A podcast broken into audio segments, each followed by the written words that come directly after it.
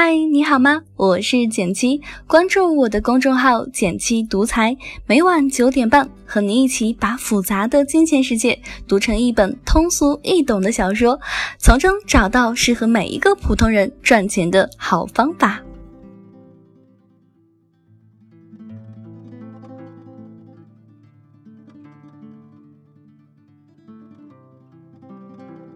二战期间呢，为了加强对战机的防护，英美军方调查了作战后幸存飞机上的弹痕的分布，决定哪里弹痕多就加强哪里。然而，统计学家沃德力排众议，指出应该注意弹痕少的部位，因为这些部位受到重创的战机很难有机会返航。而这部分数据被忽略了，事实证明沃德是正确的。简单来说，就是二战期间，英美军方决定要提升飞机的防御能力。他们想在飞机上安装更厚的保护甲，但是保护甲本身很厚，会大大增加飞机的重量。军方肯定不可能把飞机从头到尾都包起来，那样飞机就会变得太重。所以需要确定在哪里安装保护甲。研究人员决定在飞机最容易受到攻击的地方安装保护甲。他们研究了那些从战场飞回来的飞机，发现弹孔主要集中在机身中央、两侧的机翼和机尾部分。于是他们决定在这些地方安装保护甲。听上去是不是也有些道理呢？那这个时候呢，统计学家沃德挺身而出，指出了这个决定的错误。这些千疮百孔的飞机都是从战场上成功飞回来的幸存者，真正需要被研究的，恰恰是那些没有成功返航的、已经坠毁的飞机。经过讨论，军方采纳了他的建议，由此挽救了成千上万的飞行员的生命。大部分的时候呢，我们不是被难题所困，而是我们误读了题目。飞机这个故事其实就是一类认知偏差，也就是幸存者偏差。维基百科上对幸存者偏差的解释是：人们会过度关注目前的人或者是物幸存了某些经历，却往往忽略了那些看不到的，或者是无法在这些事件中幸存的人或者是物。那么幸存者偏差是如何产生的呢？举一个简单的例子，假设有一天你收到了一封没有署名的信，信里告诉你说明天股市会大涨，你会是什么反应？肯定是无聊的骗子伎俩吧？当然不用理睬。结果到这一天，股市的确是涨了。第二天的时候，你又收到了同样的一封信，信里告诉你说明天股市会跌，你依然不以为意。结果到了这一天，股市确实跌了。接下去每一个股票交易日，你都收到信，而每次信里对于市场变化的预测都是准确的。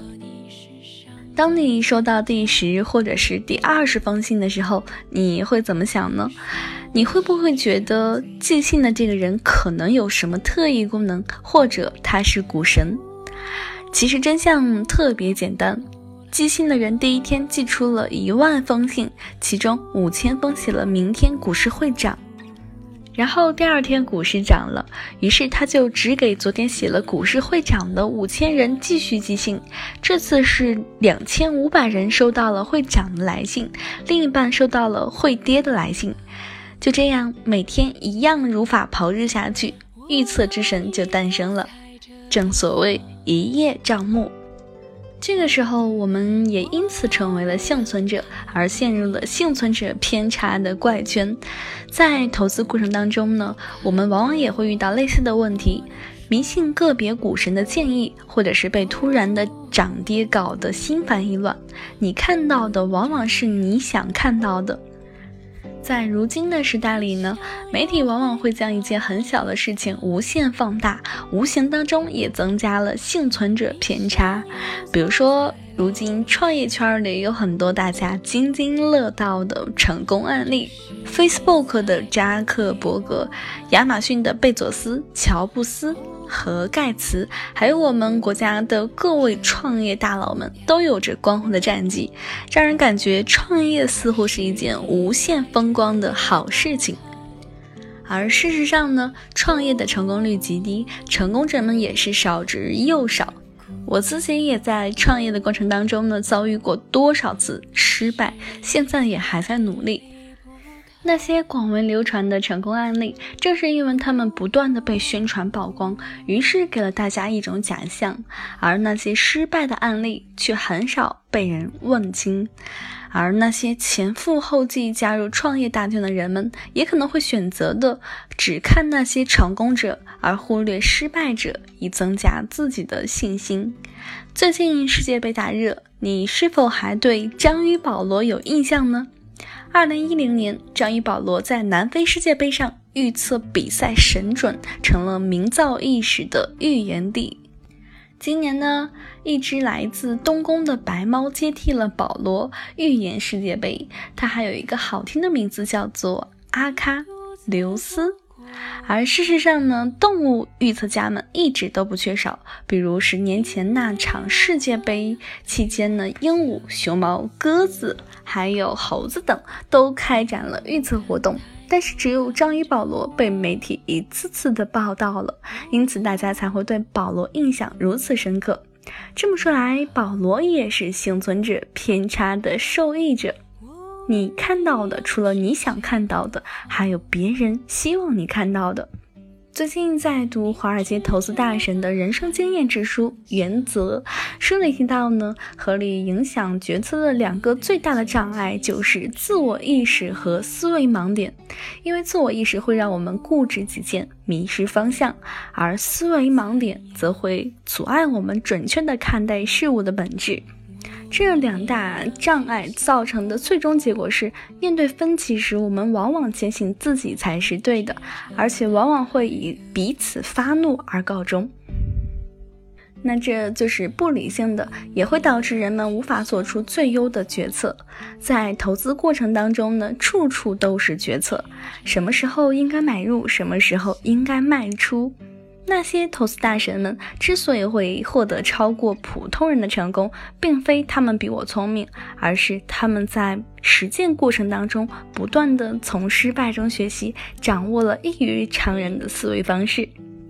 真正决定我们生活的是我们的思维方式。那么，我们该如何改变自己的思维方式，避免陷入幸存者偏差这类的认知偏误当中呢？这里我结合自己的经验，给大家提三个小方法。第一呢，就是掌握第二层思维。有一本书叫做《投资最重要的事情》，备受股神巴菲特的推崇，据说他还读了两遍。书里给大家提供了一个观点，就是要获得投资的成功，人必须要掌握第二层思维。这里说的第二层思维呢，就是与市场普遍观点不一样的逆向思考。第一层思维对相同的事件有着彼此相同的看法，通常也会得出同样的结论。而第二层思维要求我们有意识地将问题多想一层，不断地将更多的维度纳入思考。我们会陷入幸存者偏差，有一个原因是我们的思维方式当中呢，最简单的就是直接归因。比如，当一家雨伞店推出一个新品时，生意反而变差了，我们可能会因此得出结论，认为是新品不符合市场需求。而如果我们采用第二层思维的话，我们可能就会综合各种因素分析，发现其实那个时候不是雨季，所以大家采购雨伞的需求降低，生意的好坏与新品没有任何关系。第二呢，就是要拥有局外人的视角。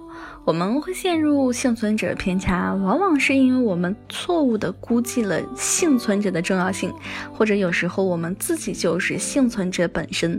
那么这个时候呢，就要用局外人的视角来帮助我们，想象自己正在一辆高速行进的汽车里。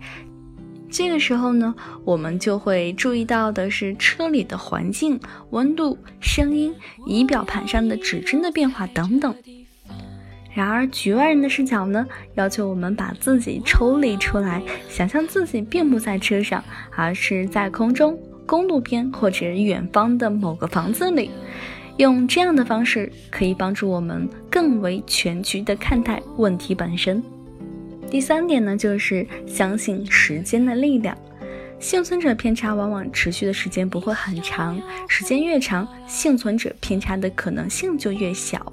而我们大部分人却因为幸存者思维的关系，会高估了一年时间的变化，却低估了十年的成就。这就是为什么每次到了新年，大家总会说要励志减肥、学习或者是存钱，却在年末发现自己什么都没有干成的原因。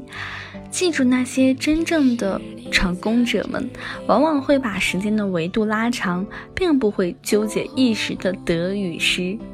股神巴菲特曾经说过：“如果你没有一只持有十年股票的准备，那么连十分钟都不要持有这种股票。”他拥有这样的信念，正是他与众不同的智慧表现。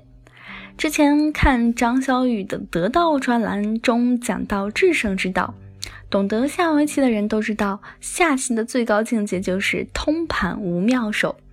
真正的高手是不会让自己身陷绝境再力挽狂澜的，往往在问题出现之前，问题已经被解决了。真正优秀的人也许并不会被我们看到。与其迷信幸存者偏差，不如成为那个幸存下来的人吧。好了，今天的文章到这里就结束了。想与简七进一步交流，请关注我的微信公众号“简七独裁，让理财更简单，人生更自由。每晚九点半，我们不见不散哟。如果喜欢我的电台，每周一、三、五、七，简七在这里等你，记得订阅哦。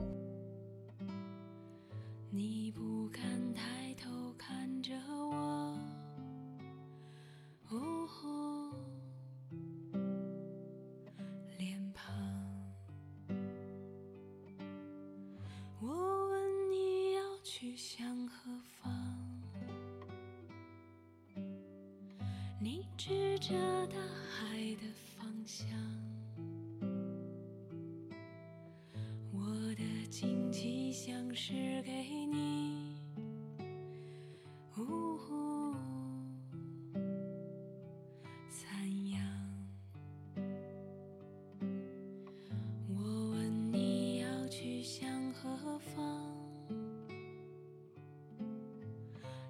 指着大海的方向。